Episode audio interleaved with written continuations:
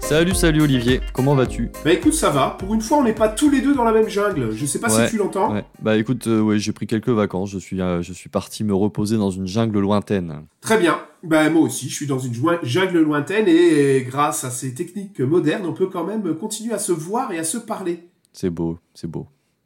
Alors aujourd'hui, tu vas nous parler d'un nouvel outil que tu as découvert il y a pas très longtemps. Ouais, exactement. J'ai découvert il y a pas très longtemps. Tu sais, il y a 15 jours, je t'ai parlé de Midjourney. Tu te Oui, souviens ce que c'était? Tout à fait, c'était l'outil qui permettait, grâce à une intelligence artificielle, de créer des images, donc designées par cette intelligence artificielle. Et ce podcast a eu beaucoup, beaucoup de succès sur les réseaux. Et en fait, j'ai continué, j'ai créé plein d'images avec Midjourney et maintenant je les utilise pour faire des bandes dessinées. Donc tu as créé ton book d'images créées sur euh, Midjourney et maintenant tu utilises ces images pour créer d'accord des nouvelles bandes dessinées. Mais alors avant de parler d'outils, euh, peut-être usages, c'est quoi les usages de ce type de de ce type de création bande dessinée dans la dans la pédagogie? Ben, en fait, euh, la bande dessinée dans la pédagogie, elle est utilisée notamment dans certaines grandes écoles ou pour des cas d'études, pour vraiment immerger les étudiants euh, euh, dans le cas d'études. euh, eh bien, ils créent des bandes dessinées. Il y a des grandes écoles de commerce qui appellent des dessinateurs célèbres à créer un cas d'étude en bande dessinée. Alors, ça, c'est super parce que tu as vraiment une immersion de, tes, étudiants, enfin de tes participants. hein. Ça marche aussi pour de la formation continue. Le problème, c'est quoi? Ouais, j'imagine que trouver un, dessinateur qui va nous faire toutes ces images pour des cas d'études, c'est pas donné, c'est ça? Ouais, c'est pas donné, c'est clair. Alors, ce qu'on peut faire quand on n'a pas trop de moyens, eh bien, il existe des générateurs de bandes dessinées. Donc, ça, il y, en a plein. Et là, je t'en ai trouvé un où ce qui est intéressant, c'est que tu peux, dans ce générateur de bandes dessinées, introduire euh, les fonds, donc c'est-à-dire les paysages dans lesquels tu vas mettre tes héros, et tu peux aussi introduire tes héros. Donc, il y a une banque de données avec des héros, mais tu peux aussi introduire tes propres héros. Et là, tu vois le lien avec Midjourney. Ouais, tout à fait. Donc, si je comprends bien, hein, ta bulle de bande dessinée, elle est composée d'un fond, donc un paysage euh, ou des choses comme ça. Euh, devant, tu vas avoir des personnages, et puis j'imagine que tu vas pouvoir rajouter des bulles, des exclamations, des onomatopées, ce genre de choses. comme dans une vraie bande dessinée. C'est exactement ça. Et là, donc, point de vue pédagogie, je vais pouvoir, moi, construire ma bande dessinée, d'accord Et ensuite, l'utiliser pour présenter un cas d'étude.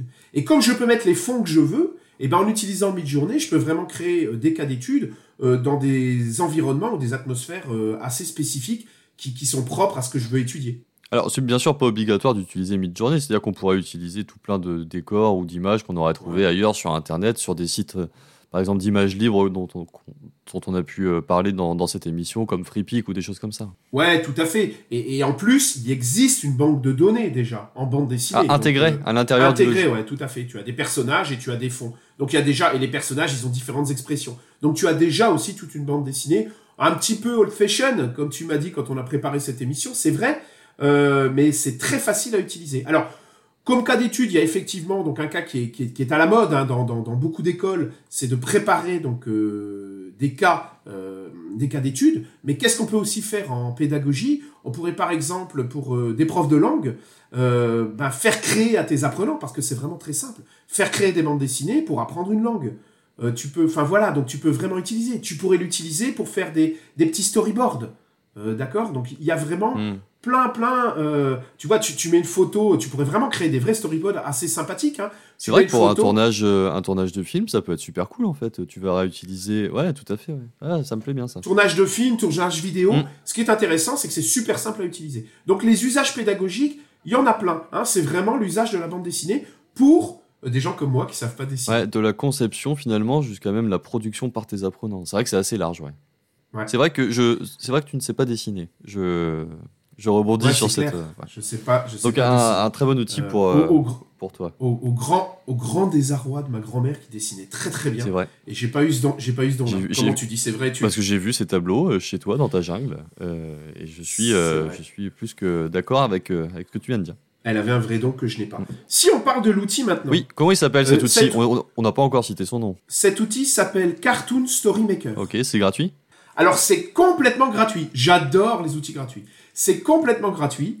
Ça s'installe sur ton PC. Donc une fois qu'il est sur ton PC, tu n'as plus besoin euh, d'internet ou de quoi que ce soit. Ça, ça peut être sympa, euh, notamment euh, ben, dans certaines situations où il n'y a pas internet, Mm. Euh, dans certaines classes, peut-être avec des enfants plus jeunes, ben, ça permet de les mettre sur sur des PC directement sans avoir internet. Ouais.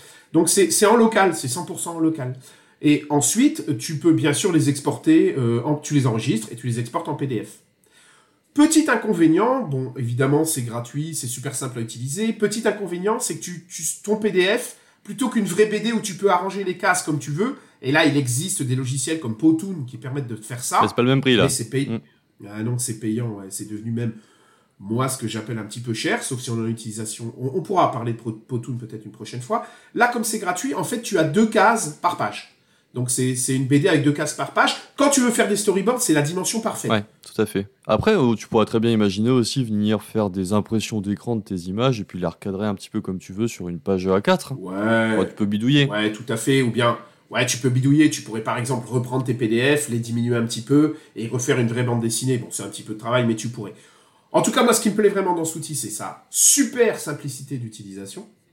C'est les potentialités pédagogiques qui existent avec la bande Mm. dessinée. Et moi, franchement, présenter un cas d'étude, vous- tu vois, on, on est un petit peu dans la gamification, quoi. C'est vraiment faire entrer euh, tes apprenants dans une aventure dans laquelle ils vont apprendre. Donc ça, ça ouvre, euh, ça ouvre tout le tout le potentiel de bah, du narratif et de la narration dans dans, dans l'apprendre en fait. Donc c'est vraiment intéressant. Il est complètement gratuit et il est en standalone, c'est comme ça qu'on dit le, le Exactement, il est en standalone, c'est-à-dire que tu l'installes sur ton PC et ensuite euh, tu l'utilises euh, quand tu veux.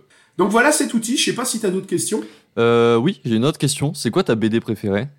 Ma BD préférée, c'est un auteur qui s'appelle Andreas, d'accord, qui fait des, des bandes dessinées en, en, en- en relief un petit peu avec beaucoup de perspectives. Et il a fait une série très connue qui s'appelle Rourke, euh, qui date d'il y a quelques années, parce que tu sais, moi je suis un, vi- un vieux singe.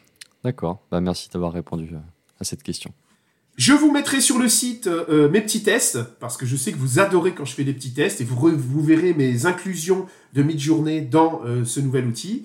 Et puis on se retrouve euh, comme d'habitude sur les réseaux sociaux. Bah tout à fait, sur les réseaux sociaux, LinkedIn, Facebook, Twitter, et puis on se retrouve aussi euh, la semaine prochaine pour un nouvel épisode de euh, Rendez-vous en Terre Digitale. Merci Olivier, à très vite hein, dans notre vraie jungle, on se retrouve bientôt quand même. Salut Clément, à très bientôt, ciao. Salut